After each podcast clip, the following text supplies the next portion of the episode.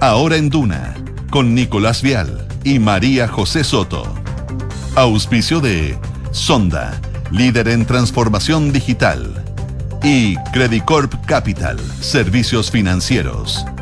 Duna, sonidos de tu mundo. ¿Cómo están? Muy, buenos, muy buenas tardes. Ya es mediodía. Y como siempre, como es tradicional aquí en Duna, comenzamos ahora en Duna la revisión de las principales noticias, informaciones, datos de lo que ha pasado en esta primera mitad del día y proyectando también lo que va a ser la tarde de este 28 de marzo, ya a Sí. poco de terminar este tercer mes del año, este trimestre, y mirando.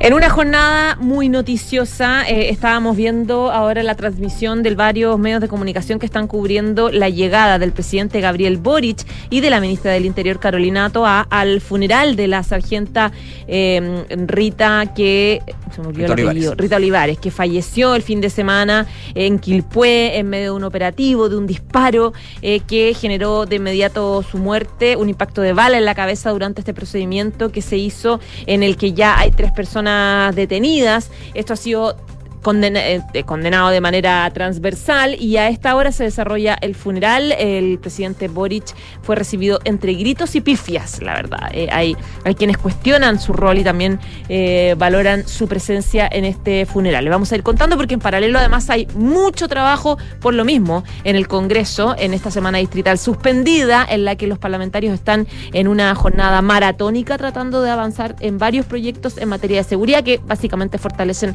el rol de carabineros. Claro, se, eh, sesión en la sala de la Cámara de Diputadas y Diputados, que estuvo la ministra del Interior, Carolina Toá, que en este minuto está acompañado el presidente Boric en este responso, en esta misa eh, por la muerte de la sargento segunda Rita Olivares. Eh, trabajo en la Cámara de Diputados, pero también en la tarde que va a seguir en el Senado con respecto a proyectos de ley en materia de seguridad, al fast track, como se ha definido desde la Cámara Alta, y con discusiones que no han sido fáciles del día de ayer. Hubo ahí una técnica legislativa con respecto a la ley Naín, a introducir parte del proyecto de ley Sargento Retamal, eh, complejidades, hablaba la ministra del Interior durante el día de ayer, de hecho en su intervención en eh, la Comisión de Seguridad de la Cámara Baja, principalmente porque eh, se estaba a la espera del ingreso de un proyecto por parte del gobierno sobre las reglas de uso de la fuerza, lo que estaría también incorporado dentro de este nuevo proyecto de ley ya denominado por los diputados y diputadas como Naín Retamal. Podría, de hecho, lo adelantó, lo mencionó durante la mañana en el Congreso la ministra del Interior, eh, participar en este proyecto el gobierno a través de indicaciones, más que presentando una iniciativa nueva. Bueno, son parte de los temas legislativos que se están dando, donde eh, uno puede llegar y, y- y- y tener claro, José, lo siguiente. Hay un consenso a nivel de todas las fuerzas políticas de que es necesario mayor seguridad eh, a través de proyectos de ley, que no es lo único, pero efectivamente las normas permiten ir a ese fondo. También en términos de garantizar y proteger a las policías cuando efectúen su labor. Ahora, en las formas, en el detalle de los proyectos, ahí está la discusión. No es que aquí lleguen y va a haber unanimidad en todos los proyectos que están, digamos, en, en pendientes. Porque, por ejemplo, el día de ayer, con esta discusión en la Cámara, en la Comisión de Seguridad, se notó que hubo diferencias relevantes para lo que va a ser la discusión en sala. A eso me Claro. refiero. En las comisiones, obviamente, se da un aspecto más técnico, si tú quieres verlo de esa manera, más atomizado en, en, en más de nueve integrantes, digamos, pero cuando pasa a la sala del Senado de la Cámara, ahí la situación es distinta, donde también han habido eh, análisis con respecto a las declaraciones que entregó ayer el presidente Boric. Le vamos a estar contando eh, lo que ha sido este punto en que el presidente mencionaba que para mostrar aún más que hay un compromiso por parte del gobierno con carabineros, Personalmente, decía el presidente Boric, yo, la ministra del Interior o el subsecretario del Interior, no participaremos, quiero usar bien el concepto, acompañaremos procedimientos policiales. Ahora, participará de procedimientos y uno hace una mirada para atrás y al parecer ya ha habido presencia de autoridades del gobierno en procedimientos de Sí. carabineros de la, de la Policía de Investigaciones, pero igualmente se dice, ¿será conveniente o no? Hay que revisar.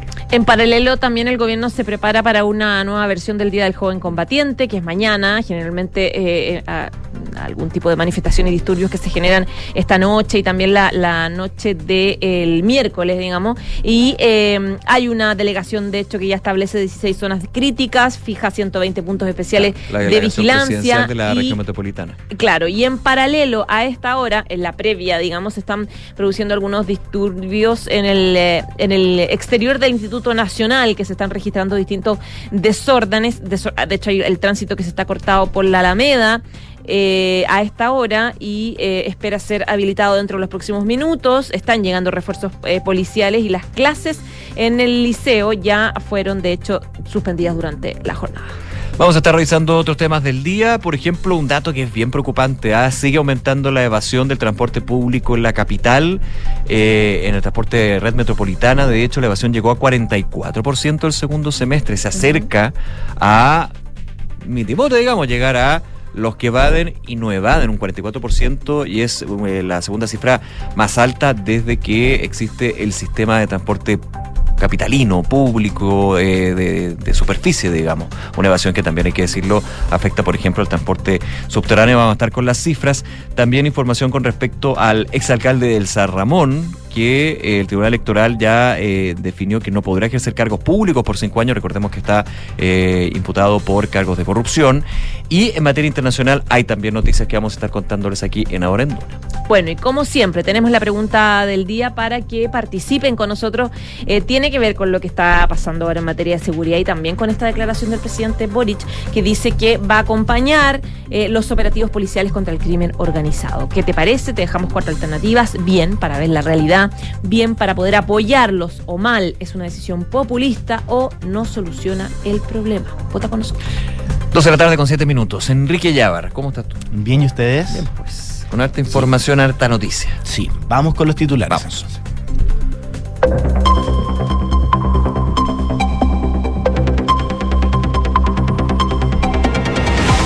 Hoy es el funeral de la sargento Rita Olivares en la comuna de Quilpué. Recordemos que la carabinera murió el fin de semana tras recibir un impacto de bala en la cabeza durante un procedimiento policial hecho por el cual hay tres personas detenidas. Lo sucedido ha sido condenado transversalmente y el Congreso decidió tramitar de forma acelerada los proyectos sobre seguridad. En la ceremonia participará el presidente Gabriel Boric, acompañado de la ministra del Interior, Carolina Toá. Vicente Martínez Conde Riesco, de 27 años, es el tercer detenido por el asesinato de la sargenta Rita Olivares en la comuna de Quilpué. Este habría sido detenido en el año 2016 y condenado a cinco años y un día por el delito de robo con intimidación y con violencia. Eh, él habría recibido el indulto por COVID-19 en abril del año 2020 y alcanzó a cumplir dos tercios de su condena en la cárcel de Valparaíso cuando fue beneficiado con la medida en el gobierno del presidente Sebastián Piñera. Sobre este indulto otorgado por el expresidente Sebastián Piñera, la ministra del Interior, Carolina Toá, advirtió que si queremos discutir sobre los indultos, sobre las consecuencias que pueden tener, hagamos una discusión en serio, porque hoy día no aportaría nada que nosotros desde la moneda demos vuelta a la discusión y ahora empecemos hacia el otro lado. El subsecretario del Interior Manuel Monsalve abordó el anuncio que hizo ayer el presidente Boric, quien aseguró acompañará personalmente a carabineros en procedimientos policiales para que quede claro el apoyo que existe hacia la institución. En ese sentido, Monsalve explicó que el mandatario busca entregar una señal potente de respaldo a las policías y ver cuál es el trabajo que se tiene que fortalecer, descartando que el presidente Boric busque personificar una especie de sheriff acompañando a los efectivos policiales. Ministro de Hacienda, Mario Marcel, volvió a abordar el la Cámara Tributaria y destacó la nueva ronda de conversaciones con distintos actores para lograr un nuevo pacto tributario. En ese sentido, el ministro Marcel aseguró que la definición del gobierno es retomar el camino de la reforma tributaria, pero entendiendo que ese no es el y simplemente insistir sobre lo mismo que se había propuesto y que se rechazó en la votación en general. Nuevos incidentes se produjeron hoy a las afueras del Instituto Nacional a puertas de la conmemoración del Día del Joven Combatiente.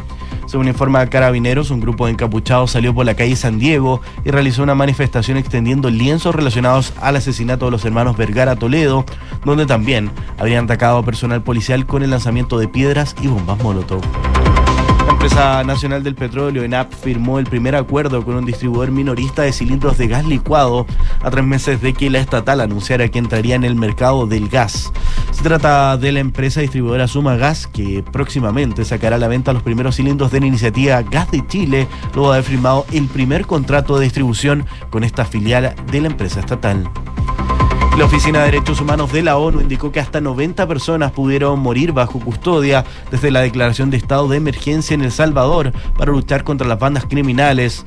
Junto a esto, la portavoz de esa oficina de Naciones Unidas señaló que en el último año se han detenido a 65 mil personas y algunos de estos arrestos, incluidos niños, podrían considerarse detenciones arbitrarias, ya que descansan en investigaciones con poca base o meramente en el aspecto físico o en el contexto social de los detenidos. En Francia, los sindicatos proponen a Emmanuel Macron una mediación en la crisis de las pensiones tras otro día de furia y protestas en distintas ciudades de Francia. Para hoy está convocada la décima jornada de manifestaciones contra la reforma y hay que buscar una vía de salida a la situación actual, subrayó la líder de la Confederación Democrática del Trabajo.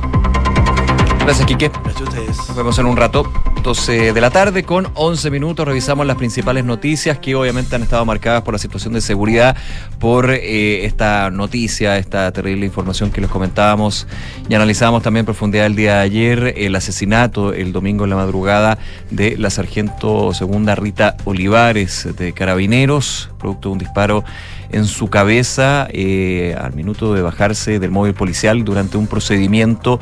Hay detenidos, hay una discusión también ahí con respecto a los antecedentes de estos detenidos. Uno, por ejemplo, que estaba fugado en la cárcel de Valparaíso. Ayer se supo que un tercer detenido, obviamente habrá que eh, ver cómo eh, va determinando la investigación las responsabilidades. Habría sido indultado y eso también ha generado un foco de de discusión al respecto, pero eh, también las declaraciones y por sobre todo la intensa agenda legislativa y también desde el gobierno con respecto a temas de seguridad.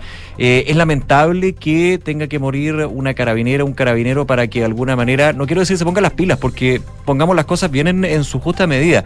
En el Congreso se ha trabajado muchísimo en temas de seguridad. Es difícil llegar a ese punto porque no hay acuerdos per se hay un consenso en términos de que hay un problema de seguridad en Chile hace tiempo, de todas maneras. Hay un consenso en que hay que tomar medidas desde lo legislativo administrativo para la mayor seguridad y también para el resguardo de las policías que hacen este tema. Pero el problema es que en las formas, en el fondo también de los proyectos de ley, en lo que puede significar una cuota por acción o omisión, ese es el tema de discutir. Y eso es lo que se tiene que hacer en el Parlamento, por supuesto, y eso puede demorar un poco. Ahora, eh, se ha puesto, se ha apurado el tranco tras la muerte de la funcionaria de carabineros que está siendo velada, eh, durante, que fue velada en Quilpue, que ahora está en Villa Alemana, en lo que va a ser la misa y posterior funeral, donde está asistiendo el presidente Gabriel Boric, el general director de carabineros, Ricardo Ñáñez, y la ministra de Interior, Carolina Toa. Y con respecto a lo que fueron las declaraciones el día de ayer del presidente Boric, que visitó a la familia durante la mañana, que luego en el Palacio de la Moneda comentábamos, condenó el hecho y los hechos que han significado la muerte de eh, policías que han estado en el resguardo de la ley y la seguridad de los ciudadanos y ciudadanas. En algún minuto hubo un punto que igual generó... Eh, no, no, sé si revuelo, yo creo que no, pero sí discusión, conversación. Cuando el presidente, lo comentábamos ayer, José, apuntaba a que para mostrar cuánto es el compromiso que tiene el gobierno, de hecho la ministra Tuada después decía, a nosotros siempre esa discusión de que nos ponen como que no, no hay, no hay una, un respaldo político del gobierno, no hay, no, el, el, gobierno no está mostrando respaldo a carabineros. Bueno, el presidente ayer decía, eh, personalmente él, la ministra del Interior o el subsecretario Monsalve acompañarán operativos policiales.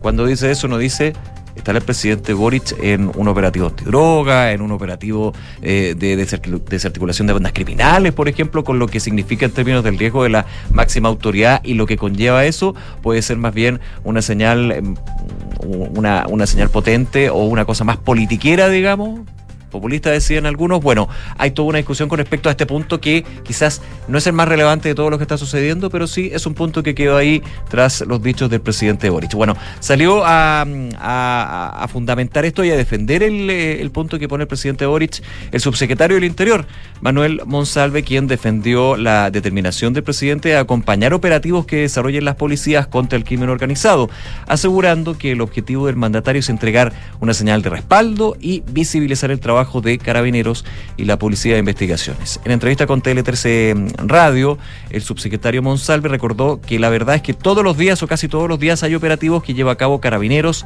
la PDI en conjunto con el Ministerio Público. El jueves pasado, de hecho, recordaba que él estuvo en uno que se realizó con 10 allanamientos en la comuna de La Pintana.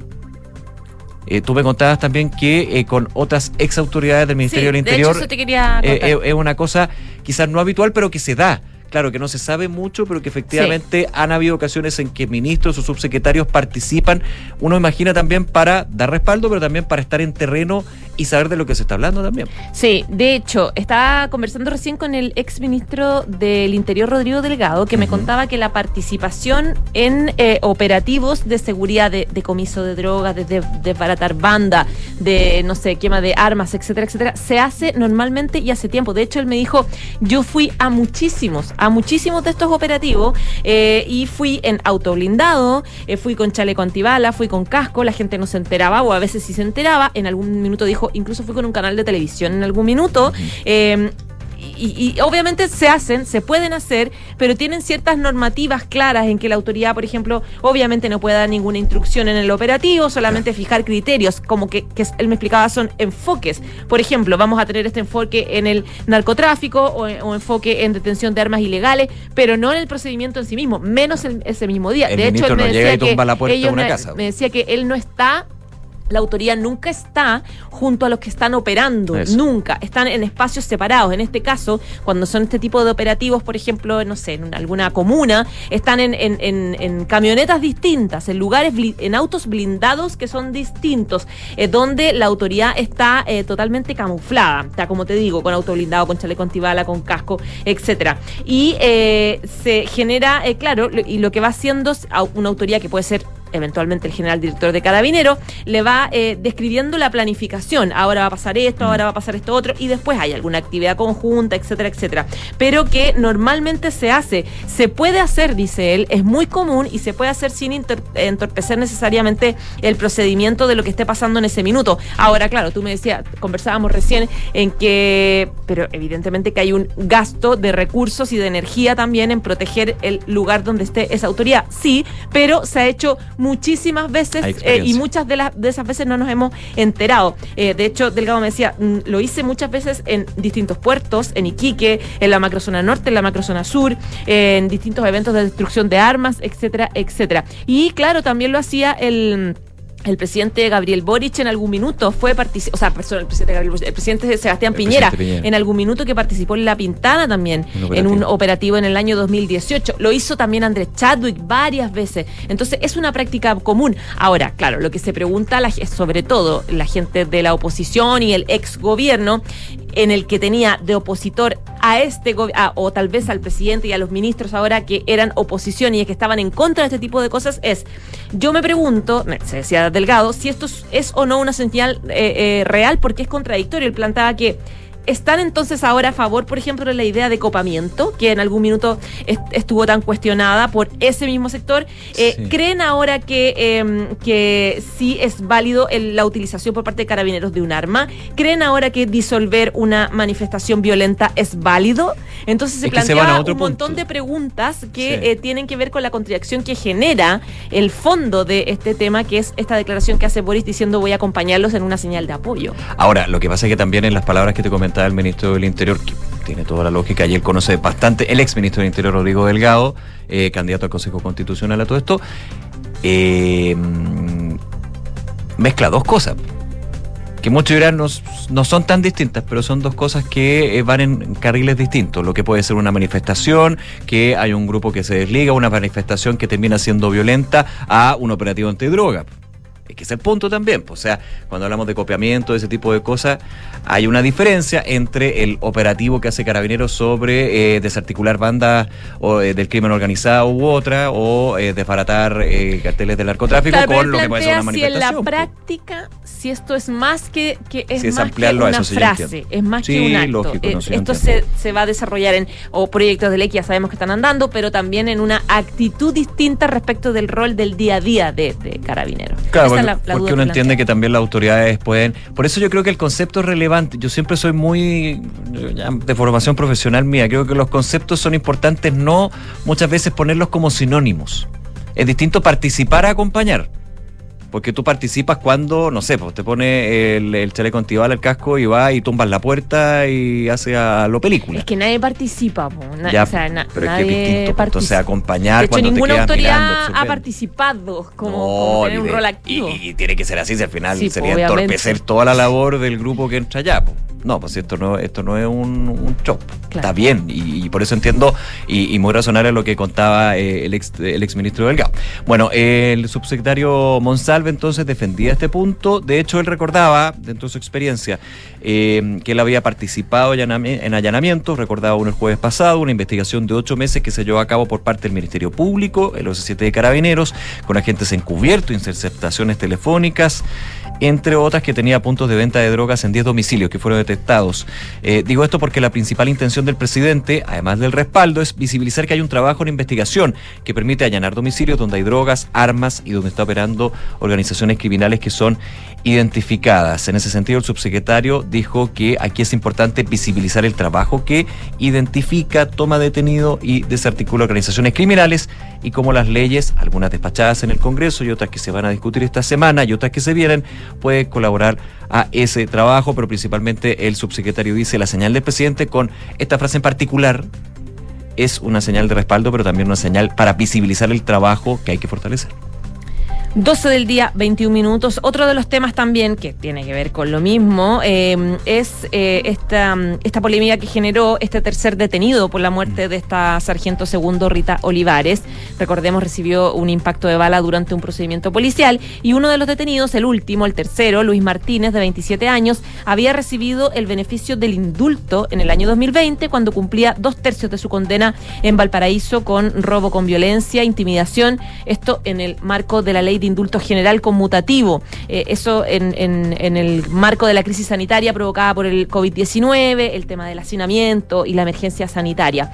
Bueno, eh, sobre eso, sobre las responsabilidades que también ahora van hacia la administración del expresidente Sebastián Piñera, eh, habló Carolina Toá y dijo que, bueno, de hecho ella planteó, no, no, no, no demos vuelta al tema, no empecemos a debatir quién tiene la culpa, quién indultó bien o mal, dice. Muchas veces en nuestros debates de seguridad con mucha facilidad nos ponemos en la vereda del frente a disparar y creo que en esta ocasión no es el momento de hacerlo. Hay que concentrarse en el problema. Tenemos que discutir sobre los indultos, sobre las consecuencias que pueden tener y que hagamos una discusión en serio, porque hoy día no aportaría, decía la ministra, que nosotros desde la moneda demos vuelta a la discusión y ahora empecemos al otro lado, a culpar a los otros. Sostuvo que es necesario hacer un debate sobre los indultos, pero en este momento dijo concentrémonos en lo que tenemos por delante, que es perseguir a los responsables del delito y acordar una agenda que fortalezca nuestros instrumentos. Claro, concentrarse en los proyectos de ley en el Congreso y el tema del debate, dejarlo, tal como decía ayer el ministro de Justicia, la vocera Camila Vallejo, en, el, la discusión constitucional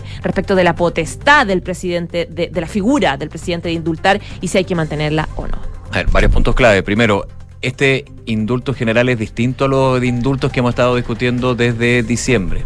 Y no quiero poner, decir que uno sea eh, más negativo o positivo, ponerlo a competir, porque son completamente distintos. El indulto general, en términos de la situación de la crisis sanitaria por el hacinamiento de cárceles, pasó desde el Ejecutivo y hubo un acuerdo en el Congreso. Y, y lo apoyaron diputados que actuales son ministros también, Y digamos, con tuvo bastante apoyo amplitud. general. Y con sí. bastante amplitud. Entonces, ayer cuando se veía algunos parlamentarios y parlamentarias criticar esto y meter el punto de foco en otro tema y meter en la figura del presidente Piñera era, pero no, no, no se entiende. Hay una discusión de fondo con respecto a los indultos como figura y beneficio. Mm. Eso está claro, pero cuando metemos esto, digamos, en una situación que no tiene, que tiene que ver, sí, pero que ensombrece totalmente lo que puede ser una discusión y acuerdos que la gente quiere, ahí ya hay un tema que, eh, en ese caso, totalmente de acuerdo con la ministra Tobá, como que no, no desviemos el tema, porque finalmente esto es la trinchera, la pelea política, que sí, que no. Y entendiendo también que hay diferencia en términos de este indulto en particular, así que se refiere a eso en una semana marcada por tratar de tender puente y buscar acuerdos. Claro, y eso está pasando de hecho ahora en el Congreso. Desde tempranito empezó este fast track, que fue el primero en decirlo el presidente del Senado, eh, Coloma, sobre los proyectos de seguridad que espera en esta jornada revisar y, eh, el Congreso y ojalá avanzar lo antes posible en eh, iniciativas durante hoy día, mañana, pasado y durante toda esta semana. De hecho, Coloma decía que esperan que en un periodo de 90 días se pueda hacer avances decisivos para tener herramientas importantes para Carabineros. Eh, detallaba subrayaba que eh, hay temas más importantes, eh, prioridades, digamos, que son eh, la- las normas que afectan el sicariato, la actuación de gendarmería, normas que sean mucho más duras en el temas como secuestro, control de armas en lugares masivos, la ley Naín, la ley Retamal, eh, y en esto hay acuerdo en las comisiones para poder llegar adelante. Son proyectos que se están viendo ahora en la sala, eh, tienen más en, en- en comisiones, tienen más prioridades algunos que otros. Por ejemplo, Jorge Alessandri, que es de la Comisión de Seguridad, decía Sí. que eh, hay que despachar cuanto antes la ley Naín y la ley Retamal, que son directos eh, de Que de hecho apoyo a la eso. labor de carabineros, porque suben las penas en casos de eso. ataques, etcétera. Claro, y cambió eso de una, de- en- porque me tocó entrevistar a- al diputado Alessandri Ajá. desde la técnica legislativa, que es un poquito enredosa, pero eh, a grandes rasgos lo que sucedió fue que la ley Naín lleva dos años. Sí. Ya había pasado por la comisión con su respectivo... que aumenta los de- claro para explicarle que aumenta Sí, los delitos eh, contra funcionarios en carabineros PDI y la gendarmería eso y gendarmería esa, esa es la esencia de la ley Esa, Naín. esa es la clave. La ley Retamal tiene puntos similares a Naín, pero suma lo que son las reglas de uso de la fuerza. Por eso lo que se mencionaba del Ministerio del Interior como que les complicaba que estuviera entrando un proyecto cuando ellos iban a presentar un proyecto al respecto. De hecho, hoy día se da a entender desde el Ministerio del Interior que podrían estar eh, eh, participando, no patrocinando, pero entregando indicaciones a ese proyecto más que presentar un proyecto para no Claro. demorar esto y presentar proyectos que son igual en paralelo, que no tiene mucho sentido. Pero claro, desde el Ejecutivo se pueden poner urgencias, que es la diferencia. Entonces ahora de hecho se habla de la ley Naín Retamal. ¿Por qué? No es que se fusionaron los proyectos. El proyecto eh, Sargento Retamal sigue. Lo que pasa es que está en términos de los tiempos legislativos más atrás que de Naín porque podría, por ejemplo, pasar a sala, que tenga un, informe, volver a comisión, se demora más tiempo. Entonces lo que se hizo desde la oposición fue, a través de indicaciones aditivas técnicamente, sumar parte del contenido del proyecto Retamal al, al, proyecto Naín. Por eso ahora hablan de proyecto Naín Retamal, que fluya entonces, que pase a la sala y que eventualmente, si es despachado por la Cámara de Diputados y Diputadas, pasa al Senado. Así es un poco la, explicación. Es más enredosa, pero esto me lo contaba el diputado Alessandri, que fue por un tema de tiempo, de técnica legislativa. De hecho, eh, en la mañana estuvimos conversando en Duna Punto con el senador Felipe Cas, contraparte de él en eh, la Comisión de Seguridad, pero del Senado, donde él decía que ya se atrevía a decir que ya están los votos para este y otros proyectos en materia de seguridad y que todas las leyes que vayan saliendo de la Cámara Baja las quiere poner en discusión de inmediato en la Comisión de Seguridad. El presidente de la comisión es quien fija la tabla para que ojalá este jueves se pueda votar. Este jueves. Así que entendiendo la, la premura entonces que, que tiene este tema. Oye, eh, a la entrevista completa al senador Katz, por supuesto, está en Tuna.c. disponible para que puedan escucharla. Eh, antes de irnos a la pausa, solamente actualizar respecto del Día del Joven Combatiente. Sí. Eh, se mm, desarrollaron distintos disturbios eh, en esta jornada, durante la mañana sobre todo, afuera del Instituto Nacional. En algún minuto se cortó la Alameda, ahora ya está en normalidad. Pero hay un operativo que eh, se está estableciendo en la, en la seguridad, que establece 16 zonas críticas, fija 120 puntos especiales de vigilancia para eh, adelantarse a algún tipo de problema más grave. La, la eh, Constanza Martínez, que es de la Senapred, va a activar eh, alerta temprana preventiva, se va a mantener un monitoreo, coordinación desde la Central de Comunicaciones de Carabineros en los distintos servicios para poder generar una vigilancia importante. Según detallan del Servicio Nacional de Prevención de Respuesta de Desastres, que es el Senapred, está esta alerta temprana para articular varias medidas en materia de seguridad, viabilidad, transporte, salud y energía, lo que decía por lo menos la delegada presidencial de la región metropolitana, Constanza Martínez. Sabemos que si hay manifestaciones o algún tipo de desorden, va a ser, eh, podría darse mañana, eh, esta, esta noche, pero especialmente mañana, mañana que se cumple eh, una nueva, una nueva mm, conmemoración del Día del Joven Combatiente, por lo tanto las autoridades ya están coordinadas con los municipios, con fiscalía, con las policías para evitar algún tipo de desorden. 12 de la tarde con 29 minutos. Hacemos una pausa, pero antes, como siempre, recordamos la pregunta del día que les planteamos en Duna y en Duna.cl. Y el tema que les preguntamos tiene que ver con esta decisión de Gabriel Boric, que dice que va a acompañar operativos policiales contra el crimen organizado. ¿Qué te parece? Te dejamos varias alternativas. Bien para ver la realidad o para apoyarlos. Mal es populista o no soluciona nada. Vota con nosotros. Pausa, regresamos de inmediato con más de Ahora en Duna.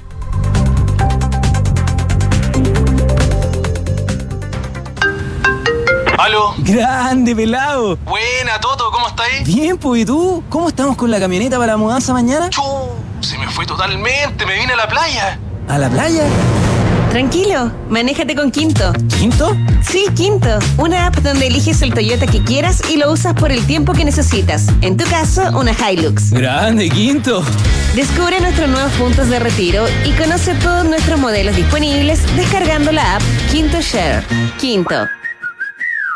¿Qué es innovar para ti? En Anglo American creemos que innovar en minería es cambiar para mejorar, es desafiar los límites para desarrollar nuevas soluciones que mejoren la vida de todos. Y lo hacemos desde la minería, siendo pioneros en el desarrollo del hidrógeno verde, utilizando electricidad 100% renovable en todas nuestras operaciones, fomentando la diversidad al interior de nuestros equipos o adquiriendo agua desalinizada para compartirla con las comunidades vecinas. Anglo American, desde la innovación, lo cambiamos todo. Conoce más en chile.angloamerican.com. Universidad de Tarapacá, 41 años construyendo un futuro de calidad, con un modelo educativo centrado en las personas y contribuyendo al progreso nacional y regional. Top 10 en calidad académica y productividad científica. Universidad de Tarapacá, Universidad del Estado, protagonista en la custodia y preservación del patrimonio cultural milenario chinchorro. Custodiamos el pasado, construimos el futuro. En pleno barrio El Golf se emplaza edificio Isidora y Benjamín de Inmobiliaria Hexacón. Una experiencia única de diseño, arquitectura y conectividad en una de las esquinas clave de Las Condes. Isidora y Benjamín es un proyecto boutique con exclusivos departamentos de uno y dos dormitorios, algunos con jardín privado y cuatro penthouse en el último piso. Conoce más en www.exacon.cl. Somos GTD y sabemos que cada empresa, sin importar su tamaño, tiene múltiples necesidades. Por eso, diseñamos soluciones que se adapten a sus desafíos y, por sobre todo, que nos permitan poner nuestra tecnología al servicio de cada una de sus metas. En GTD, creemos en las empresas y las acompañamos día a día, porque en el camino hacia el éxito vamos juntos. GTD. Hacemos que la tecnología simplifique tu vida. Si necesitas asistencia para votar, el domingo 7 de mayo podrá acompañarte alguien de tu confianza o pedir ayuda al presidente de mesa. Quien elijas deberá ser mayor de edad y no podrá asistir a más de un elector, a menos que sea un familiar directo. Infórmate sobre el voto asistido en cervel.cl al 606.166 o revisa el contenido de nuestras redes sociales. Y recuerda que votar será obligatorio. Elección Consejo Constitucional 2023. Ahora votamos todas y todos. Servicio Electoral de Chile, CERVEL. En Sofofa partimos con historias del salitre y hoy estamos con historias de energías limpias. Pasamos terremotos, crisis nacionales y globales, haciendo de la adversidad una oportunidad. Nos digitalizamos, nos conectamos, exportamos y transportamos. Y en estos momentos que parecen inciertos, celebramos 140 años y celebramos las historias de empresas y miles de chilenos que trabajan por convertir Chile en un país de oportunidades. Sofofa, junto a sus empresas, 140 años trabajando el Chile que viene. Que no te asuste marzo. Porque los panoramas en Parque Med no terminan. Conéctate con la naturaleza en el Parque Metropolitano de Santiago de lunes a domingo de 6 a 20-30 horas. Sigue disfrutando en familia de nuestros jardines, plazas de juego, zonas deportivas y más. Toda la información la encuentras en nuestras redes sociales arroba parquemedmimbu.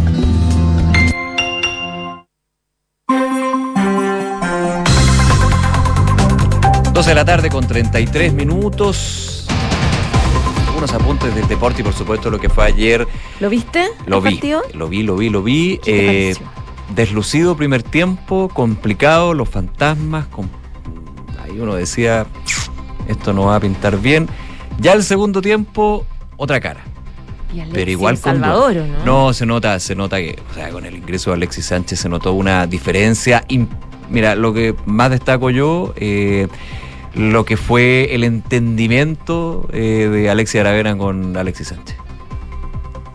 Alejandro Aravena, perdón. Alexis Aravena. Sí, sí, sí. De todas maneras, Aravena y Alexis ahí haciendo un gran dúo. Al principio, de hecho, se fueron como dos o tres que no funcionaron y eh, se notaba ahí que había un entendimiento. De hecho, hay una foto bien bonita de Aravena con Alexis Aravena cuando estaba chico en la Católica y al lado de un, una no gigantografía, pero como un póster de Alexis Sánchez y la foto de ayer cuando están como abrazados ahí en cancha. Eh, claramente ayer en esta eh, victoria de Chile 3 a 2 ante Paraguay en el amistoso, primera victoria de Lara Berizzo.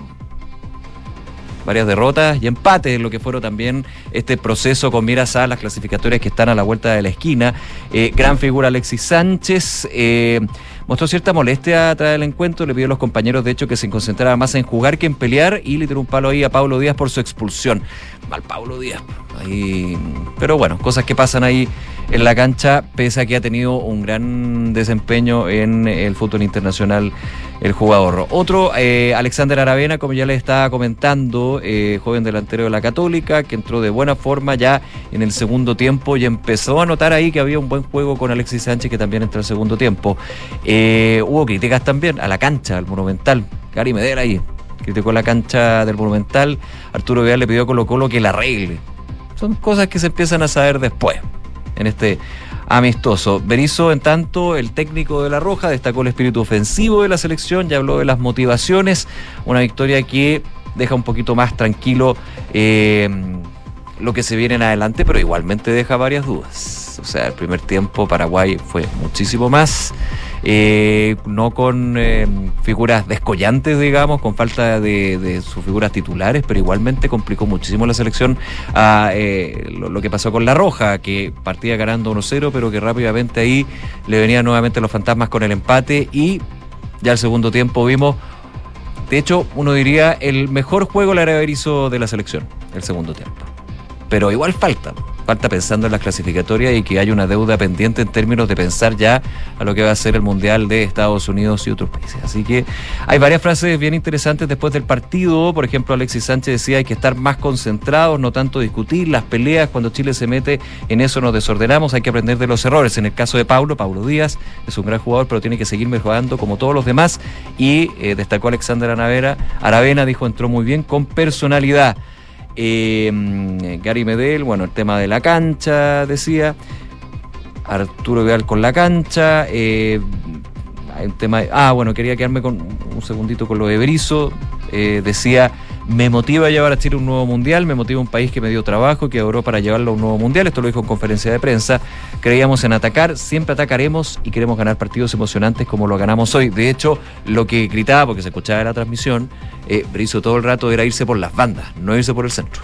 Eso fue como la, la clave también, digamos que a veces resultó, a veces no. Eh, Pablo Milat, en tanto, presidente de la NFP, dijo, dijo Berizzo tiene todo el apoyo del directorio, porque muchos decían, este amistoso, amistoso será, pero Barro Esqueloto también se la estaba jugando, porque no la ha ido muy bien tampoco.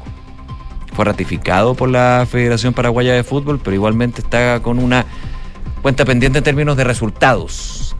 El amistoso uno va eh, afinando, pero había, había una crítica también a Arroba Esqueloto, como en el caso de Berizzo. Así que los dos estaban en una situación bastante similar y este era un partido ganar o ganar, digamos. Como todos los partidos uno diría, pero habían cosas más eh, de centro. Pablo Mirat dijo siempre, lo ha tenido, el apoyo, dice el directorio de la NFP a Berizzo, es un gran técnico, muy preocupado de cada uno de los detalles, preocupado de cómo están los jugadores en cada uno de sus equipos. Algunas de las frases que quedan entonces tras el encuentro ayer 3 a 2. Ganó La Roja a la selección paraguaya.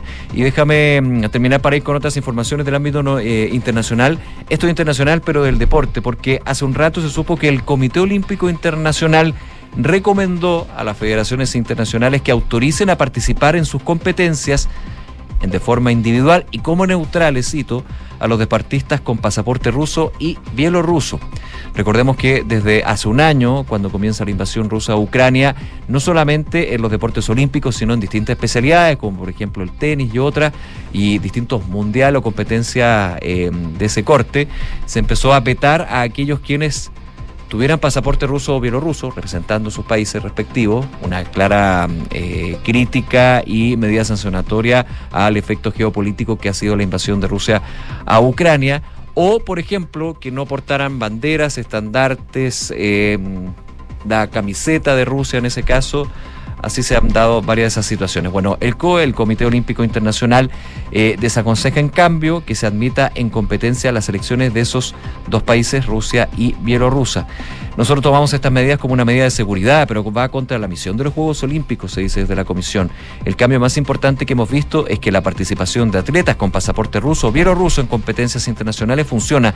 Lo vemos casi todos los días en diferentes deportes como el tenis, ciclismo, tenis de mesa, entre otras. Se va a estudiar a su debido, tiempo la consideración de participar en los Juegos de París de rusos y bielorrusos, dijeron desde el Comité Olímpico Internacional, incluso si en principio ya hubieran logrado plaza olímpica según los criterios de clasificación de las federaciones internacionales. Así que hay se levanta el veto, digamos, a los atletas de esos países, aunque hace un reparo y una advertencia. Ahora va a depender de las distintas federaciones si tomar esa recomendación y hacerla propia en términos de eh, permitir que rusos y bielorrusos puedan competir en eh, los eh, torneos internacionales con miras a lo que van a ser los Juegos de París. Esta sería también una previa para ver si efectivamente se va solucionando ese tema. Ahora, el tema de fondo está en la misma invasión ruso-ucrania, así que ahí obviamente eso va a también generar una serie de esquirlas. 12 de la tarde con 40 minutos. Y revisamos hasta ahora temas internacionales. Volvemos a Francia a propósito de la crisis social que se vive hace varias semanas con el rechazo de miles de ciudadanos a esta reforma previsional impulsada por el presidente Macron. La Confederación Francesa Democrática del Trabajo, que es el principal sindicato del país, propuso buscar una mediación en la crisis social por la reforma a las pensiones, durante la que se dejaría en suspenso la medida más polémica, retrasar la jubilación a los 64 años. Hay que poner en suspenso esta medida, que claro, es una de las medidas de la reforma, que es subir de 62 a los 64. Y lo que dice este representante de los trabajadores es que hay que dejarla en suspenso, no aplicarla. Y durante el periodo que podría ser eh, de un mes o un mes y medio, buscar una suerte de mediación para que el gobierno y los sindicatos puedan sentarse en torno a la mesa para negociar eh, sobre el trabajo, decía Laurent eh, Berger en una entrevista a una emisora, France Inter. Él es representante de la Confederación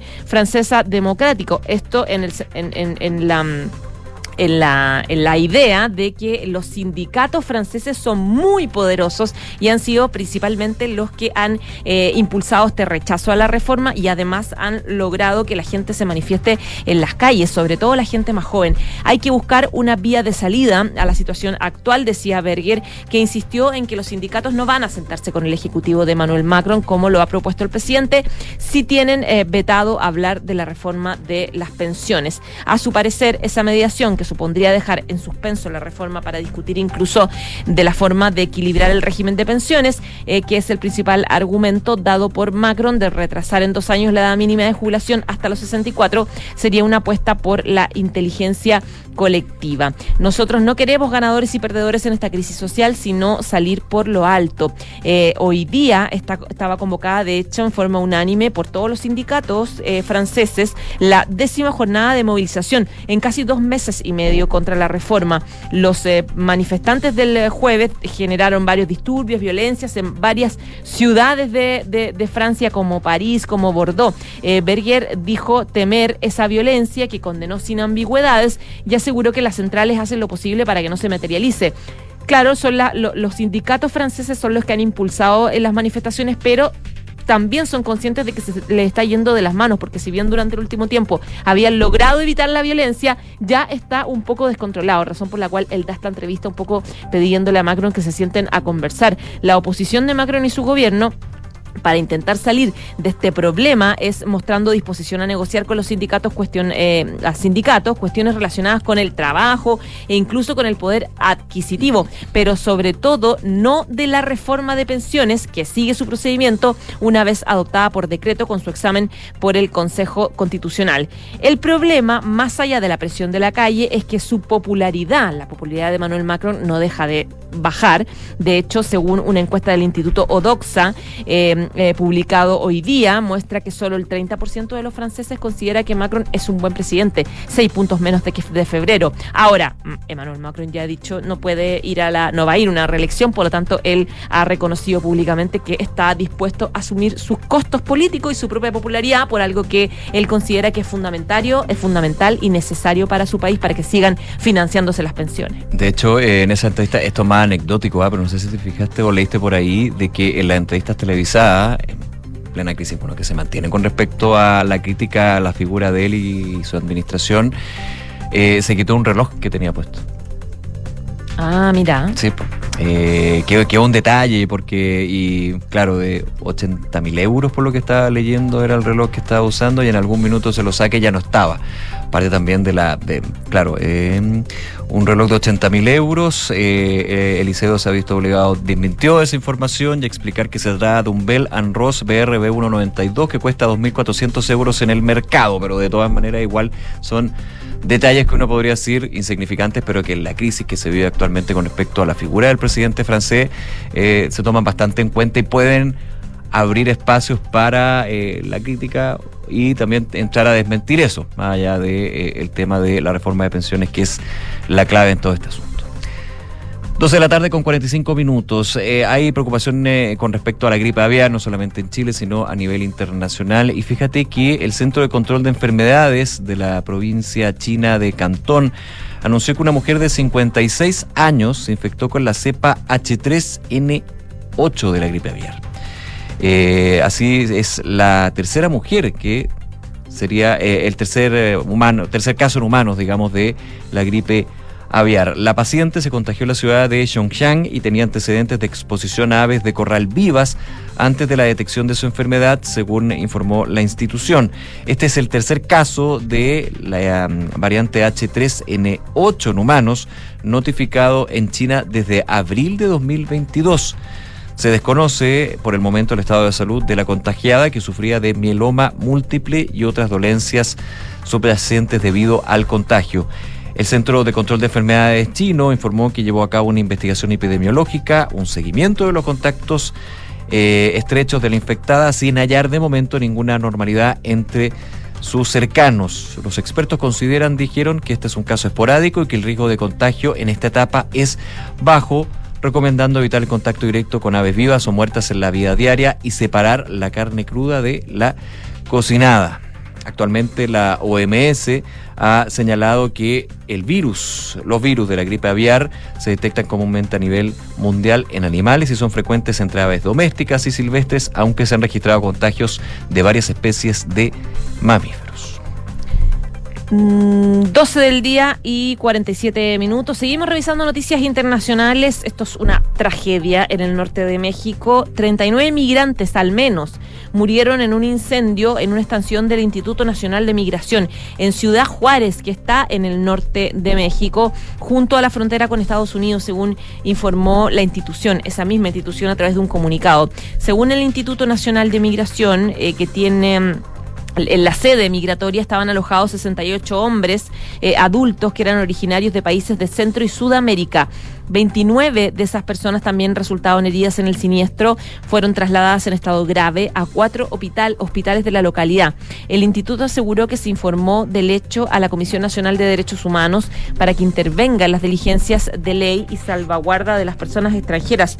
La estación está ubicada en el puerto internacional Station Lert, que conecta la ciudad de Juárez con la ciudad texana del Paso en Estados Unidos y acogía a migrantes retenidos en su mayoría que venían precedentes eh, de Venezuela. Se desconoce todavía el origen del fuego, pero hay testigos que expresaron a medios locales que el incendio comenzó en el área donde estaban retenidos los hombres y algunos de ellos quedaron atrapados por las llamas. Ante los hechos se estableció comunicación, coordinación con autoridades consulares de todos los países para implementar acciones que permitieran identificarlos. También expresó su disposición para eh, ayudar a las investigaciones de la ley a fin que se esclarezcan los hechos. Antes del incidente, los institutos de los agentes de este instituto eh, de inmigración habían hecho un operativo para retirar de las calles a migrantes que piden limosna actualmente. La presencia de migrantes en la zona se ha intensificado este año desde que Estados Unidos anunció medidas que incluyen la deportación inmediata de nacionales sin papeles de Haití, Venezuela, Nicaragua y Cuba que lleguen al país por tierra. La región tiene un flujo migratorio, de hecho, que ha resultado récord con 2,76 millones de indocumentados detenidos en la frontera de Estados Unidos con México en el año fiscal 2022 y de acuerdo con los datos de la Organización Internacional para las Migraciones, OIM, el flujo migratorio aumentó un 8% en el territorio mexicano. 12 del día y 49 minutos. Y volvemos a revisar temas nacionales. Esto tiene que ver con la evasión de los buses. Los altos niveles de evasión fueron un problema constante desde que se implementó el Transantiago en 2007, lo que afectó el sistema de financiamiento del transporte público en la capital, que requiere ser sostenido con un subsidio estatal permanente. La evasión se había mantenido en torno al 20% hasta que a inicios de 2019 esto se mantuvo. Sin embargo, luego del 18 de octubre la cifra superó el 30%, es decir, aumentó después del estallido social en el tercer trimestre de 2019 y en el 2020 sobrepasó el 40%, marcando un récord del 46,2% en el segundo semestre de 2020. Ahora el directorio de Transporte Público Metropolitano dio a conocer un nuevo, un nuevo informe sobre la evasión en el sistema de buses de la capital y según la última medición externa, el índice de evasión aumentó, alcanzó el 44,04% en el segundo semestre del 2022. Esta cifra representa un aumento importante, 3,7% respecto del primer semestre del mismo año, cuando marcaba un 40,3% y de un 7,9% comparado con el segundo semestre de 2021, cuando era un 36%. Además, es la segunda cifra más alta de evasión en la historia del sistema, después de la que se registró en el segundo semestre de 2020, cuando el 46,2% de las personas no pagaba su pasaje. Esta medición se realizaba sobre la base de una muestra de servicios regulares, preferentemente los días martes, miércoles y jueves de cada semana, que son los más operativos, de las 6 de la mañana a las 8 y media. El eh, Ministerio del, eh, en noviembre del año pasado, el Ministerio de Transportes eh, lanzó un plan antievasión. Tenía un paquete de medidas que incluían duplicar los controles a pasajeros, aumentar casi la mitad las zonas de, paga, además de mejorar los sistemas de control de acceso de los buses. Según informa la cartera, hasta marzo de este año se han hecho más de 75 mil controles de, de los 257 mil autoimpuestos y se ha oficiado a las empresas a retomar el cierre de puertas traseras eh, y también hacer capacitaciones a conductores. Se han ejecutado también un 40% de las zonas pagas y se ha intensificado la campaña para sumar a más personas en el pago digital o sistema de eh, abono a cargo de la cuenta bancaria VIP. Eh, hay casi 2 millones de personas que están enroladas en el pago QR, siendo usado en promedio por eh, cerca de 300 mil usuarios en un día laboral. En este contexto es que el Ministerio de Transportes se comprometió hace rato a tratar de bajar la evasión este año, a por lo menos un 40% a finales de este año. Eh, hoy hemos recibido una nueva cifra de indicador de evasión del sistema, que si bien no es la más alta que hemos registrado, nos tiene muy preocupados y representa acciones que no podemos aceptar ni queremos ver en nuestra sociedad a la hora de abordar eh, un bus o un metro eh, o similar, decía el ministro de Transporte. Es una cifra que obliga a reforzar más aún los esfuerzos como ministerio, decía el ministro, respecto de esta evasión de los buses que llega, ya estamos cerca de la mitad de los evasores, 44% en el segundo semestre del 2022 y eh, eh, sigue este compromiso del gobierno a tratar de bajarlo eh, al 40 por lo menos a final de año. 12 de la tarde con 52 minutos. Muchos han hablado de el litio. La política nacional del litio, la estrategia eh, que fijaría el gobierno para poder sacarle provecho a este recurso con todo lo que conlleva, digamos, sacarle provecho, pero de también con una mirada sostenible, sustentable en el tiempo, con una estructura que aborda, por ejemplo, la creación de una empresa nacional del litio, con declaraciones de la ministra Marcela Hernando y otras autoridades del sector, donde en algún minuto se generaba la duda si, por ejemplo, iba a ser completamente estatal, si iba a tener participación de privados, si iba a haber una colaboración, qué va a pasar con si Codelco podría tener un papel protagónico en una eventual transición. Mucho se ha hablado esto, por supuesto, también en un tema donde eh, al Ejecutivo eh, toma con, con, mayor importancia, no digo que no la tenga, de hecho toma más importante aún lo que puede ser el litio, luego que se conociera que el año pasado los excedentes o las ganancias que se obtuvieron producto de las pertenencias por parte de Corfo que arrienda a otras empresas como SQM y Albemarle fueron millonarias y son recursos frescos que llegan a eh, la economía chilena y finalmente también se destinan a políticas públicas. Esto también de alguna manera entremezclado con lo que fue el rechazo a la reforma tributaria, por ejemplo. Ahí como que uno decía, ahora el tema del litio como que toma aún más relevancia y eh, es clave para lo que puede ser el camino de las políticas públicas que quiere implementar el gobierno y por supuesto el desarrollo de Chile. Bueno, en un seminario organizado por BTG Pactual durante la mañana estuvo invitado el ministro de Hacienda Mario Marcel. Habló de varios temas, entre ellos la política nacional del litio y ya se reitera esto, pero viene confirmado desde el propio ministro de Hacienda, que en los próximos días se eh, anunciaría, se daría a conocer esta política nacional del litio, que para varios sectores se ha demorado muchísimo. Ahora, me, ha tocado conversar varias veces eh, con la ministra mm, de mm, Minería, Marcela Hernando, también con el subsecretario del ramo, Billy Krag. Eh, ellos apuntan a que la política nacional del litio que tiene que ser anunciada ya está en marcha. Lo que pasa es que es una estructura y una estrategia que se ha ido coordinando, definiendo también con los distintos actores, poli- eh, desde lo privado, desde lo político, entre otros. Por ejemplo, me explicaba la ministra Hernando que crear una empresa pública como una empresa nacional del litio no es llegar a apretar un botón y que te aparezca la empresa, digamos. Tiene que haber un periodo de transición que, por ejemplo, ahí vamos a ir conociendo, podría ser asumido por Codelco, quién sabe, y tiene que pasar también por un proyecto de ley la creación de esta empresa pública, así que también hay que tener consenso en eh, materia también política, legislativa, para poner solamente un pelo a la sopa, digamos. Les puedo decir, decía el ministro Marcel durante la mañana, como ya se había ido anticipando, que el gobierno va a entregar su política sobre el litio en materia de días. Esta va a ser una política en la que va a haber un espacio para el sector público y el sector privado, o más bien para la asociación y cooperación entre el sector público y el sector privado. Es importante esta definición, no es baladí hablar de asociación y o cooperación, porque en algún minuto cuando se hablaba en la campaña de qué iba a pasar con el litio, se daba a entender que más bien era el Estado que podría llegar a generar lazos con el privado, pero cuando se habla de asociación y cooperación estamos hablando de una relación completamente distinto. Eh, esto también, dijo el ministro de Hacienda, eh, va a suceder con la industria del hidrógeno verde, así que hay espacio para todos. No dio una fecha para el anuncio. Eh, ya que la propuesta incluiría acuerdos con privados, tal como ya lo ha adelantado la ministra del ramo Marcela Hernando.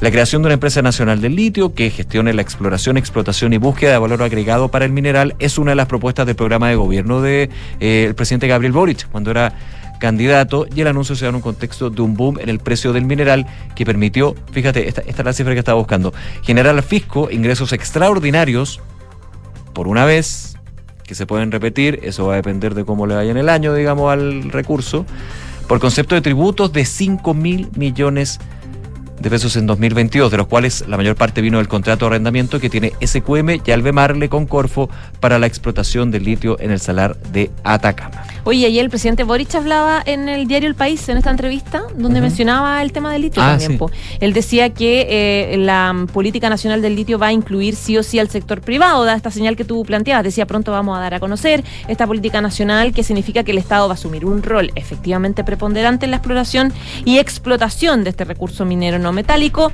en colaboración siempre con el sector privado, decía el eh, presidente Gabriel Boric sobre el tema. 12 del día, 57 minutos, nos vamos a la pausa. ¿O economía? Vamos a economía. Dale. Bien cortito para actualizarlos sobre el dólar. Déjame que me cargue un poquito. eh, ah, pero déjame darte un dato antes. Antes de ir al dólar, porque hoy hubo punto de prensa de la Tesorería General de la República y el Servicio de Impuestos Internos y ya está disponible el formulario de la declaración de impuestos, de declaración de impuesto a la renta. Servicio de Impuestos Internos, si.cl. Ustedes ya pueden, eh, de hecho yo lo hice ya durante la mañana, eh, consultar el formulario y eventualmente cuánto es la devolución de impuestos que te puede llegar o cuánto es lo que tienes que pagar. Ojalá que no sea así para quienes nos escuchan a esta hora. Ya está disponible en el sitio web eh, para avanzar con el trámite. Esto es, eh, de hecho, el proceso de eh, la declaración, la operación renta 2023 comienza el 1 de abril, pero está disponible lo que es el formulario con si es necesario, hay algún tipo de reparos o algún tipo de información que se tengan que entregar adicional, ya sea por concepto de, crédito hipotecario. Ojo que va a haber retención para deudores de pensión de alimentos, hay un tema también con otros elementos a nivel tributario que se están manejando desde lo que es persona natural o también persona jurídica. Eh, el Servicio de Impuestos Internos dijo que espera más de 4 millones y medio de declaraciones desde el primer día, mientras que en relación a los plazos, el organismo explicó que quienes declaren su renta hasta el 8 de abril van a recibir su depósito el 20 de abril. Es decir, hasta el 8 de abril, si tú hiciste tu declaración eh, de impuestos y hay una devolución, se depositará el 20 de abril. Quienes lo hagan entre el 9 y 27 de abril tendrán que esperar hasta el 15 de mayo y los que le ingresen entre el 28 de abril al 10 de mayo tendrán su depósito el 29 de mayo. Obviamente ahí también depende si es depósito o vía cheque, que es la opción que elija cada uno. Destacaron desde el Servicio de Impuestos Internos que el proceso de operación renta contará con 120 puntos de asistencia presencial a lo largo del país y asistencia remota. Y eh, cerramos con el dólar. Cayó, está cayendo por debajo de los 800 pesos. Ojo allá, 797 pesos con 50 centavos, 8 pesos menos, 8 pesos con 35 centavos. De hecho, ayer ya cerraba los 805 pesos, pero rompe la barrera de los 800 pesos, ubicándose a esta hora en 797 pesos con 25 centavos. Una de la tarde en punto. Nos vamos, pero antes vamos con la pregunta del día. Les contábamos que el presidente Boric dijo que acompañará operativos policiales contra el crimen organizado. ¿Qué te parece? Hasta ahora el 48,6% dice mal. Es una medida populista, el 32,4% no soluciona nada. Vota con nosotros. Pausa, regresamos de inmediato con más de Ahora en Duna.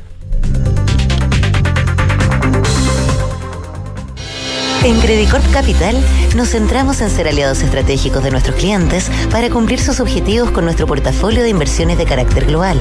Siente la confianza invaluable de contar con asesores financieros que le agreguen valor a tus decisiones. Conoce más sobre nosotros en credicorpcapital.com. En Sonda, trabajamos para que disfrutes tu vida impulsando la innovación y el desarrollo de soluciones que acompañen la transformación digital de las organizaciones de hoy. Cuenta tú también con el respaldo, agilidad y eficiencia del líder en transformación digital de la región. Conócenos en sonda.com. Porque en Sonda trabajamos para que disfrutes tu vida. Sonda. Make it easy. Benja, ¿a qué hora llegas a la casa? Llego en una hora más, mamá. Vamos a ir a andar en patines con mis amigos. Por favor, Benja, ten cuidado. Mamá, no te preocupes. Cuando los accidentes ocurran, en la alemana estamos contigo. Protege a tus hijos desde recién nacidos hasta los 30 años con el convenio Accidentes de Clínica Alemana. 45 años de experiencia en urgencia escolar, las 24 horas y los 365 días del año. Infórmate y contrátalo 100% online en clínicaalemana.cl. Clínica Alemana, si es tu salud, es la alemana. Construir un futuro mejor es una responsabilidad que compartimos todos. Mientras más países adoptan medidas para reducir las emisiones de carbono, la demanda de productos y servicios esenciales para el crecimiento económico sigue en aumento. No es fácil, pero son recursos como el cobre producido por BHP en Chile los que ayudan a hacerlo posible. El futuro está aquí. Descubre cómo en bhp.com slash mundo mejor.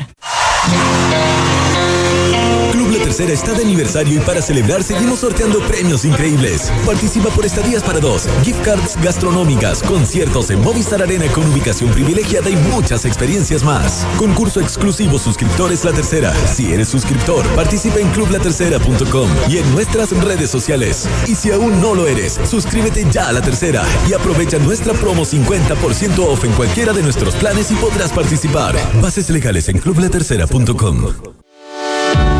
Con Talana, la más completa plataforma digital de recursos humanos, ahorras tiempo y costos. Gestiona la información laboral de tus colaboradores, firma digitalmente, calcula remuneraciones y encuentra al talento ideal para tu empresa, directo desde la app más descargada y mejor valorada para la gestión de personas. Únete a las miles de empresas que ya han digitalizado su área de recursos humanos con Talana. Conoce más en talana.com.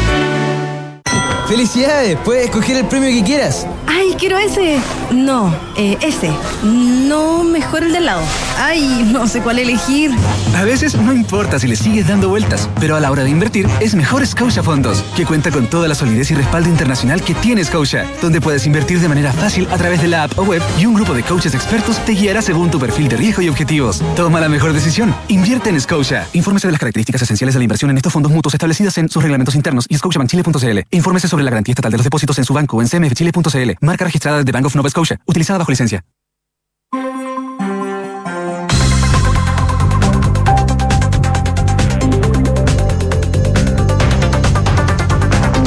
Una de la tarde con cuatro minutos, estás en Duna y revisamos hasta ahora las principales informaciones que marcan la pauta de este día martes, los titulares de Quiqueña. A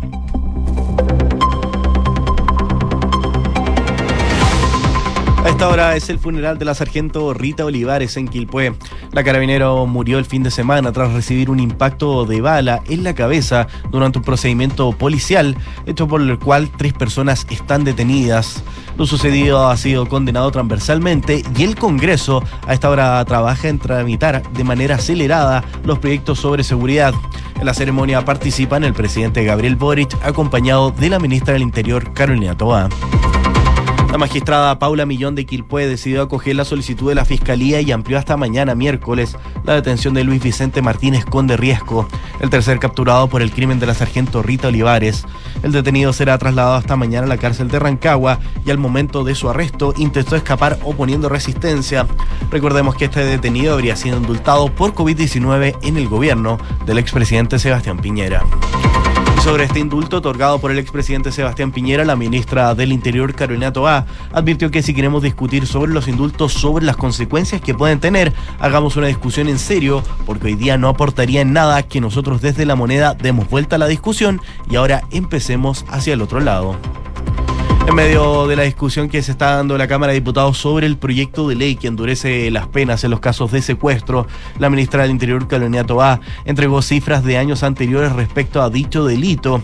De esta manera, la jefa de gabinete dio a conocer que en el año 2022 hubo 574 casos policiales de secuestro, lo que significa que se producen más de uno al día y que de estos el 74% se produjeron sin lesiones, a diferencia del porcentaje restante. El subsecretario del Interior Manuel Monsalve abordó el anuncio que hizo ayer el presidente Boric, quien aseguró acompañará personalmente a carabineros en procedimientos policiales para que quede claro el apoyo que existe hacia la institución. En ese sentido, Monsalve explicó que el mandatario busca entregar una señal potente de respaldo a las policías y ver cuál es el trabajo que se tiene que fortalecer, descartando que el presidente busque personificar una especie de sheriff que acompaña a los carabineros. Esta tarde inicia oficialmente una nueva negociación entre la Central Unitaria de Trabajadores y el gobierno por el reajuste del salario mínimo que se aplicará el próximo primero de mayo, la cual estará marcada por la aspiración de la multigremial de adelantar la meta de los 500 mil pesos que el gobierno quería aprobar al final de su mandato. En ese sentido, el ministro Marcel indicó que no descarta la posibilidad de acercar el horizonte de los 500 mil, aunque recalcó que eso no significa que aquello ocurra este primero de mayo, pero que sí es probable que empecemos a ver más claramente el horizonte en el que se va a alcanzar esa cifra. El gobierno del presidente Manuel Macron rechazó hoy la nueva demanda de los sindicatos para reconsiderar el proyecto de ley de pensiones, profundamente impopular, enfureciendo a los líderes sindicales que dijeron que el Eliseo debe encontrar una manera de salir a esta crisis. En ese sentido, los trabajadores consideraron que era insólito que le propongan una salida al gobierno francés y que es intolerable que se le pongan trabas a esto. Un ciudadano ruso que fue investigado por la policía después de que su hija hiciera un dibujo contra la guerra en la escuela fue sentenciado este martes a dos años en una colonia penal por cargos de desacreditar a las Fuerzas Armadas. El tribunal aún desconoce su paradero desde ayer y no descartan que este haya huido, a pesar de que su defensa apelará a esta sentencia. Gracias, Quique. Gracias a ustedes. Que te vaya muy bien. Una de la tarde con ocho minutos.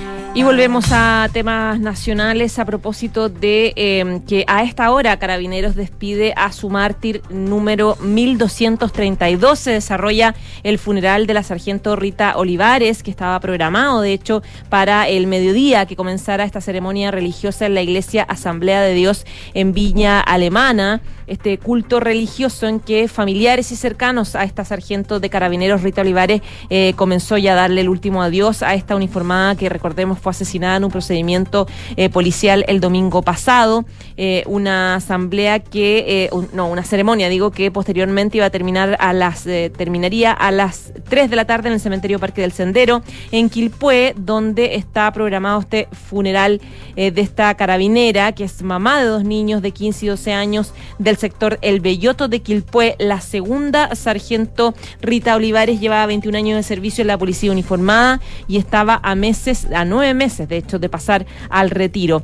43 años de edad, perteneciente a la dotación de la tenencia de El Belloto, acudió durante la madrugada del domingo a un procedimiento policial eh, por robo en una casa que estaba en calle Ramón Ángel Jara y La Serena, todo esto en Quilpué. Y cuando la patrulla de carabineros llega, cinco sujetos salen de la casa disparando sin que los uniformados alcanzaran siquiera a bajarse del auto. La sargento ahí recibió un disparo en la cabeza que le costó inmediatamente la vida. A la ceremonia religiosa eh, llegó el presidente Gabriel Boric, también llegó la ministra del Interior Carolina Toá, todo esto en paralelo en que en el Congreso están hace rato trabajando de manera acelerada para avanzar en varios proyectos legislativos que otorguen más seguridad a la labor de carabineros. Sí, y solo complementar eso que eh, se confirmó por parte de carabineros de la institución el ascenso póstumo de Rita Olivares a su oficial mayor. eh, dentro de lo que se está viviendo ahora en Villa Alemana con esta eh, ceremonia y luego lo que va a ser ya el funeral mismo. Muchísima gente se puede ver en las imágenes que entrega los canales de televisión sobre esto que se vive en la región de Valparaíso. Una de la tarde con 10 minutos. Vamos a otro tema, lo comentábamos en titulares. Eh, esta tarde el gobierno inicia oficialmente las negociaciones con la Central Unitaria de Trabajadores respe- respecto al reajuste al salario mínimo del 1 de mayo. Eh, negociaciones que nunca son fáciles, que el año pasado tuvieron alguna diferencia en términos de llegar a acuerdos que finalmente lograron que fuera bastante más expedito. Recordemos que siempre el reajuste tiene que pasar luego de las negociaciones a un proyecto de ley que presenta el Congreso que puede estar o no de acuerdo la CUT, la ANEP y otros organismos. Eh, en la antesala de lo que son ya las negociaciones y el inicio formal de esta instancia, eh, que comenzaría en un rato más a las 2 de la tarde, eh, y van a ser lideradas por el ministro de Hacienda, Mario Marcel, la titular del trabajo, Janet Cara, con la CUT. Eh, en este contexto hay declaraciones del secretario general de la central, Eric Campos, quien comentó que las expectativas de la CUT están basadas en la idea de acortar la brecha existente entre el salario mínimo, que es de 410 mil pesos, y la línea de la pobreza, que para una familia de cuatro personas se ubica en los 580 mil decía el secretario general de la CUT, que eh, les parece importante en ese sentido que el gobierno anticipe y ponga celeridad en la promesa de llegar a los 500 mil pesos. Recordemos que en campaña el presidente Boric, eh, dentro de su programa, establecía el llegar en un plazo de cuatro años, plazo de lo que dura el gobierno, alcanzar un salario mínimo de 500 mil pesos. Es tiempo que en Chile el trabajo se remunere de manera decente y digna, dijo Eric Campos. En tanto, durante la mañana, uno de los interlocutores del Ejecutivo, en este caso el ministro de Hacienda, Mario Marcel, comentó que cuando uno entra en negociación no es buena idea estar adelantando todo lo que va a incluir. Lógico. Pero en general, dijo, los temas que han surgido parecen abordables. Por supuesto, como siempre, el desafío está en los detalles, apuntaba el ministro de Hacienda, no descartando la posibilidad de acercar el horizonte de los 500 mil pesos.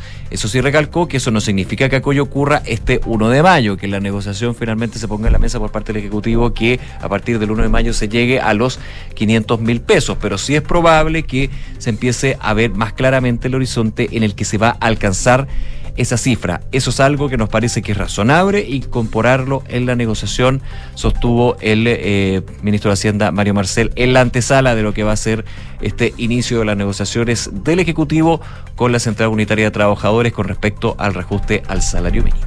Una de la tarde y 12 minutos. Revisamos más información. En esta jornada, el Tribunal Electoral Regional determinó la inhabilitación por cinco años para ejercer cargos públicos al exalcalde de San Ramón, Miguel Ángel Aguilera. La decisión se tomó luego de una alegación que se, hecho que se hizo en 2020 por el actual jefe comunal, que es Gustavo Toro, junto a otros dos concejales. Aguilera es ex militante del Partido Socialista, fue acusado de corrupción, enriquecimiento ilícito, lavado de dinero, por lo que finalmente perdió la elección a su cargo. Actualmente está imputado en una causa judicial que aún no termina y que eh, lo tuvo tras las rejas por un año. Pero la justicia electoral determinó que no va a poder ejercer cargos públicos durante cinco años, tanto electos como no elegidos popularmente.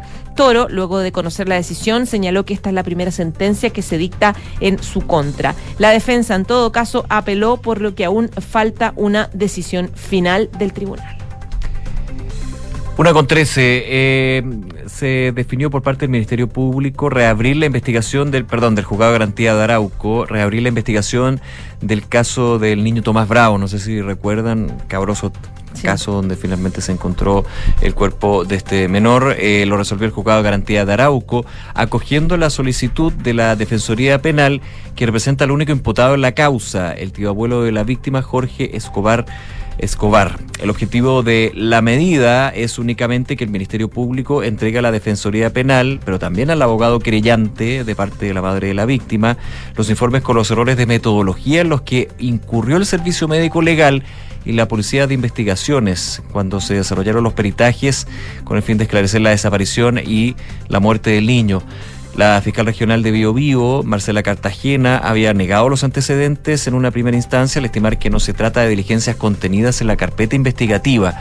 Eso sí, la jueza del juzgado de garantía de Arauco, Perla Roa, desechó el argumento, eh, apuntando a que por un principio de objetividad y también para permitir la defensa del acusado en un eventual juicio, las falencias del organismo forense y la PI deben ser conocidas por la Defensoría Penal. Se reabre entonces por una beta, una arista, digamos, con respecto a lo que es son las acusaciones con respecto a errores de metodología en los peritajes por parte del Servicio Médico Legal y la Policía de Investigaciones. Eso sí, eh, perdón, por su parte el abogado Estefanía Gutiérrez se sumó a la petición de los informes, la madre de Tomás Bravo, al anunciar que los documentos serán necesarios para la preparación de la demanda civil ya decidida contra el Estado por falta de servicio de la Administración de Justicia para aclarar el caso del el hijo de su clienta. El tribunal juzgado de garantía dio un plazo de siete días al Ministerio Público para hacer llegar los informes, tras lo que deberá cerrar nuevamente la indagatoria, estando ya fijada la preparación del juicio oral de este caso para el próximo 24 de abril. Una de la tarde y 15 minutos. Les contábamos en titulares, se cumple una nueva jornada, una conmemoración, se conmemora en realidad una nueva versión del Día del Joven Combatiente y ya en esta mañana se registraron incidentes del Instituto Nacional previa a este día. Hay tres personas hasta ahora detenidas. A raíz de esto, la dirección de establecimiento decidió suspender las clases en la jornada de la mañana en el Instituto Nacional.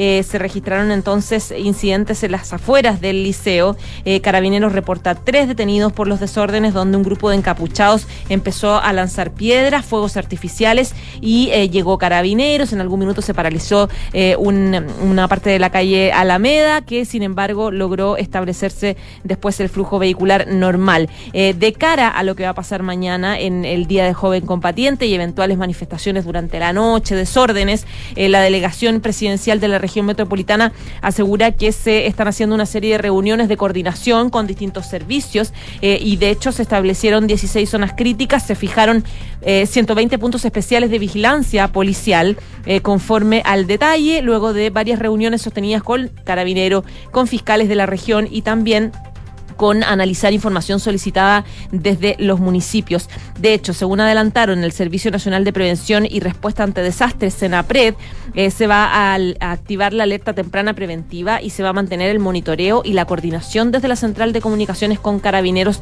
para evitar eh, alguna manifestación o disturbio que sea peor. De cara a una nueva jornada del 29 de marzo, queremos dar cuenta a la ciudadanía de que eh, no hemos dado espacio a la improvisación. Junto con Carabineros y los distintos servicios regionales, articulamos una serie de medidas en materia de seguridad, viabilidad, transporte, salud, energía, que van a estar vigentes desde los, desde los días previos de la jornada, comentó eh, la delegada presidencial de la región metropolitana, Constanza Martínez, a la tercera.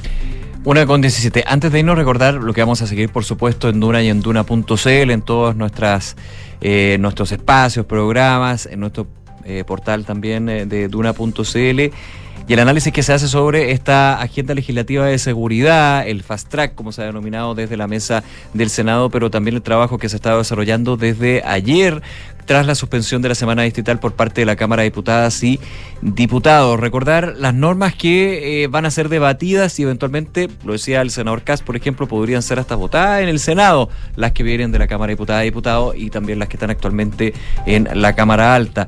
Normas que afectan al sicariato, la actuación en gendarmería, normas eh, o el endurecimiento de sanciones respecto del secuestro, eh, las normas que tienen que ver con las armas en lugares masivos, masivas y la ley Nain y la ley Retamal, como yo les comentaba que ha habido un cambio que se generó ayer eh, tras la indicación presentada por indicación parlamentaria presentada por la oposición para no tanto fusionar, sino que sumar aspectos de la ley Sargento Retamal a la ley Nain, por eso en algún minuto se hablaba de la ley Nain 2.0 y se menciona, también iba a ingresar indicaciones por parte del Ejecutivo, pero se habla de ley Nain Retamal, que estaría eh, siguiendo entonces y eventualmente ya siendo despachada a sala para su discusión. Ojo con esta en particular, donde se habla de estatus de protección y garantía para carabineros, PDI, bomberos y gendarmería, pero también que considera lo que es regla de uso de la fuerza y toma esto de el proyecto Sargento Retamal presentado por la bancada de Renovación Nacional, eh, que podrían haber indicaciones desde el Ministerio del Interior. Es medio enredado, ¿ah? desde la, insisto, técnica legislativa, pero importante en términos también de cuál es la postura que van teniendo el colegislador, el Ejecutivo y los parlamentarios, y luego cuando llegue a sala y cuántos son los tiempos, porque aquí tampoco uno puede hacer un super fast track en términos de, en un tema de horas, despachar el proyecto. Aquí ha tenido modificaciones, cambios y efectivamente los parlamentarios tienen que ponderar eh, los distintos elementos que tengan este tipo de proyectos de ley. Una de la tarde, 20 minutos. Nos vamos, pero antes vamos con la pregunta del día. El Congreso, no, el presidente, perdón, Gabriel Boric dijo que acompañará a los operativos policiales contra el crimen organizado. ¿Qué te parece? El 47,6% está diciendo mal, es una medida populista. El 33,3% dice no soluciona nada y el 16,7% bien es para ver la realidad. Credit Corp Capital es un holding, dedicado a la prestación de servicios financieros con presencia en Colombia, Chile, Perú, Estados Unidos y Panamá. Conoce más en creditcorpcapital.com. Y la transformación digital de tu negocio nunca estuvo en mejores manos. En Sonda trabajan para que disfrutes tu vida innovando, desarrollando soluciones tecnológicas que mejoran y agilizan tus operaciones. Conócelos hoy, Sonda Make It Easy. Una de la tarde con 20 minutos, nos vamos. Como siempre, muchísimas gracias por acompañarnos aquí en Ahora en Duna. Por supuesto, todos nuestros contenidos entrevistas, novedades, la mejor música también está en duna.cl y en nuestras plataformas. Y dejar los invitados para que sigan en nuestra sintonía porque en segundos ya viene cartas notables con Bárbara Espejo y luego información privilegiada. Que tengan buena tarde, chao.